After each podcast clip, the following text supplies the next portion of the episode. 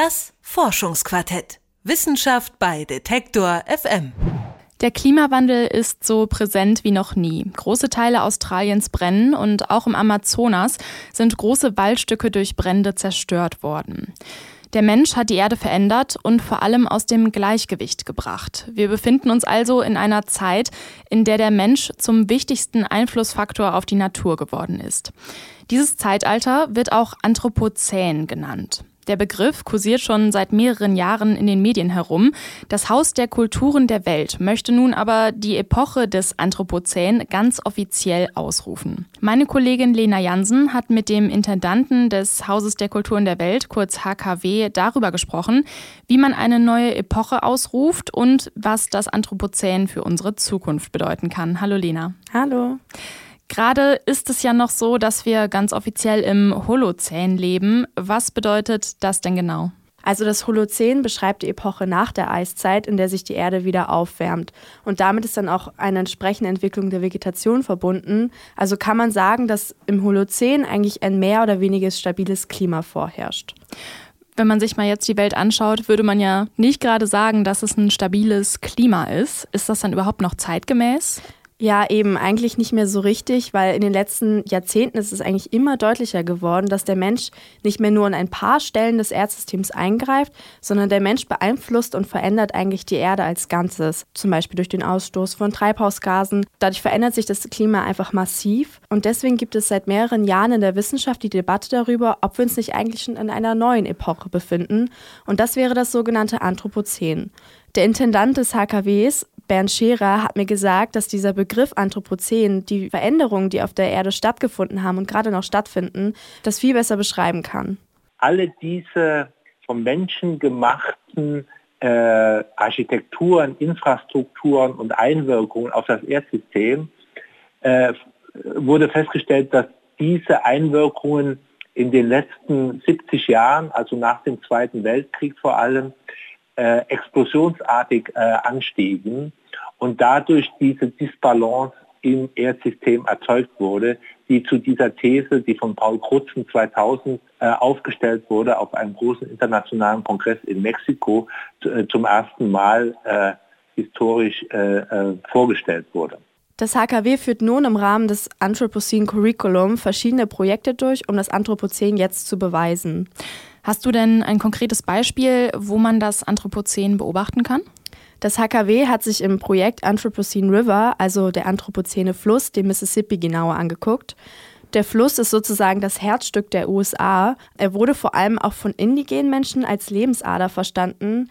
Aber im 20. Jahrhundert haben Menschen den Mississippi zu einer Art Autobahn umgewandelt, um ihn als Transportmittel zu nutzen. Zum Beispiel, um die Waren der anliegenden Plantagen zu exportieren. Aber speziell im Unterlauf des Mississippis zwischen Baton Rouge und New Orleans gibt es eigentlich kein Stück mehr, wo der Mensch nicht eingegriffen hat. Der Fluss ist total reguliert ja, und somit eigentlich ein Sinnbild für das Anthropozän. Aber Infrastruktur ähm, wieder am Mississippi ist ja eigentlich erstmal nichts Schlechtes. Ähm, die bringt ja Transport, äh, Jobs, fördert Export und Import. Ähm, ist das überhaupt ein Problem? Ja, das waren vielleicht oft auch keine schlechten Intentionen, die die Menschen hatten, als sie die Infrastruktur ausgebaut haben. Aber die Infrastruktur wurde dann von der Petrochemie übernommen. Die Petrochemie, darunter versteht man die Herstellung chemischer Produkte mit Hilfe von Erdgas und Erdöl. Und durch diese petrochemischen Unternehmen werden Schadstoffe in die Luft und ins Wasser freigesetzt, was dazu führt, dass vor allem der Abschnitt zwischen Baton Rouge und New Orleans inzwischen chemisch verseucht ist.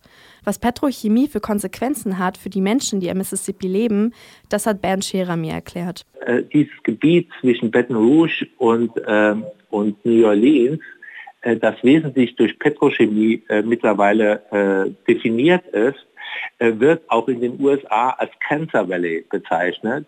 Äh, das ist der Bereich in den USA, die Region in den USA, die mit Abstand die höchsten ähm, Krebsraten hat, was, was das ganze Land anbetrifft. Und am meisten betroffen von diesen Entwicklungen sind die Leute, die da vor Ort äh, leben, also direkt mehr oder weniger neben diesen petrochemischen Werken.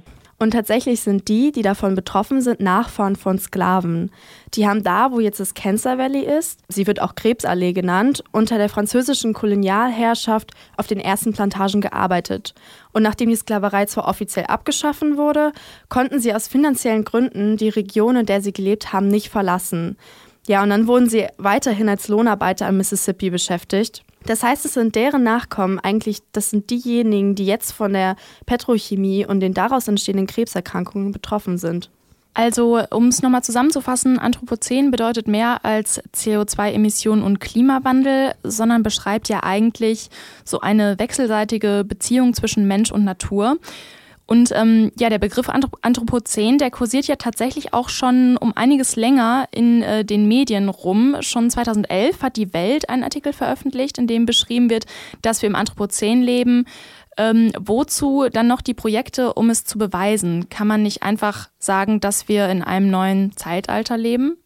Naja, also man kann nicht einfach so eine Epoche ausrufen. Wenn man tatsächlich ganz formal den Schritt gehen möchte, muss man einiges beachten. Aber das möchte das Haus der Kulturen der Welt im Rahmen des Anthropocene Curriculum bis 2022 tatsächlich schaffen. Und dafür müssen sie aber der Organisation International Commission on Stratigraphy Beweise vorlegen, dass das Anthropozän angebrochen ist. Dafür untersucht die Anthropocene Working Group, die mit dem HKW eng zusammenarbeiten, verschiedene Erdschichten und sammeln dann praktisch Daten, um das Anthropozän zu beweisen. Also die Anthropocene Working Group, die arbeiten rein naturwissenschaftlich. Während für uns als eine kultur- und gesellschaftliche Institution natürlich vor allem auch interessant ist, äh, welche politischen, welche gesellschaftlichen Transformationen diese Prozesse auslösen. Und insofern äh, haben wir eine komplementäre Form des, des, Arbeitens. Wir bekommen alle Informationen, die die Anthropocene Working Group äh, erzeugt, direkt zugespielt und entwickeln daraus sozusagen mit unsere Projekte. An den Bohrungen, die nötig sind, um die Erdschichten zu untersuchen und die anschließenden Analysen dann auch durchzuführen, ist das HKW aber auch insofern beteiligt, als dass sie die finanziellen Mittel für die Untersuchung bereitstellen. Also die kulturelle Einrichtung HKW finanziert Naturwissenschaftler, damit die weiterforschen können. Ist das nicht ein bisschen ähm, ja, ist das widersprüchlich? Nee, tatsächlich nicht. Ähm, denn um angemessene Lösungen für unsere aktuellen und zukünftigen gesellschaftlichen Probleme zu finden, muss ja ein Umdenken stattfinden. Das bedeutet, dass diese strikte Trennung von Naturwissenschaft und Kultur aufgelöst werden muss, damit Sozialwissenschaftler auf naturwissenschaftliche Probleme reagieren können. Deswegen macht es für das HKW auf jeden Fall Sinn, auch Naturwissenschaftler zu unterstützen. Und das hat man eigentlich auch schon ein bisschen ähm, beim Projekt der Mississippi umgesetzt. Da waren nämlich auch alle möglichen Disziplinen mit einbezogen. Also Naturwissenschaftler wie Biologen und Chemiker, aber eben auch Künstler und Geisteswissenschaftler und Kulturwissenschaftler oder auch Ökonomen. Bis 2022 haben die ja noch Zeit, um Beweise für das Anthropozän zu finden. Ich finde, so eine Epoche auszurufen klingt sehr beeindruckend auf jeden Fall. Ich frage mich aber irgendwie immer noch, was das so bringt, weil letztendlich ist es ja auch nur ein Titel und daher vielleicht auch einfach nur rein symbolisch, oder? Naja, also indem man nur diesen Schritt geht und es ganz offiziell macht und eine neue Epoche ausruft, naja, da zwingt man ja in gewisser Weise die Wissenschaft dazu, sich damit auseinanderzusetzen und nicht nur die Wissenschaft, sondern die ganze Gesellschaft. Und in, in dem Kontext auch den Menschen ganz anders in Beziehung zur natürlichen Umwelt zu setzen. Man möchte nämlich halt davon wegkommen, dass unser Handeln und unser Dasein unabhängig von der Natur stattfindet, sondern einfach alles in Beziehung zueinander steht. Und das beschreibt auch Bernd Scherer. Ich glaube, wir müssen durch diese Wandlungsprozesse, die diese gesamten äh, Verhältnis von Mensch zur Natur, zu den Objekten permanent dynamisieren, müssen wir lernen, viel stärker prozesshaft zu denken und uns zu lösen, sozusagen von dieser Objektmanie, die äh, äh, unsere Gesellschaft teilweise auch natürlich über Konsumdenken äh, in den letzten 50, äh, 60 äh, Jahren mehr oder weniger geprägt hat. Und dieses Umdenken würde sich auf viele Bereiche in unserem alltäglichen Leben auswirken, zum Beispiel auf unsere Bildung. Also unser ganzes Bildungssystem müsste eigentlich mit dem Wissen des Anthropozäns komplett neu überdacht werden. Offiziell befinden wir uns noch im Zeitalter des Holozäns. Das beschreibt die Epoche nach der Eiszeit, in der sich die Erde wieder aufwärmt. Viele Forscher halten das Holozän nicht mehr für zeitgemäß, denn der Mensch hat die Natur maßgeblich verändert. Das Haus der Kulturen der Welt möchte nun im Rahmen des Anthropocene Curriculum bis 2022 offiziell die Erdepoche des Anthropozäns ausrufen. Das Anthropozän setzt den Menschen und seine Umwelt in Beziehung zueinander. Mit dieser Erkenntnis können Wissenschaft und Gesellschaft angemessen mit Problemen unserer Zeit umgehen. Meine Kollegin Lena Jansen hat mit Bernd Scherer über das Anthropozän gesprochen.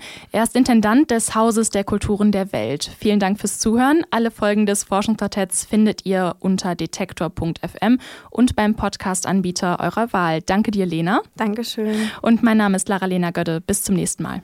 Das Forschungsquartett. Wissenschaft bei Detektor FM.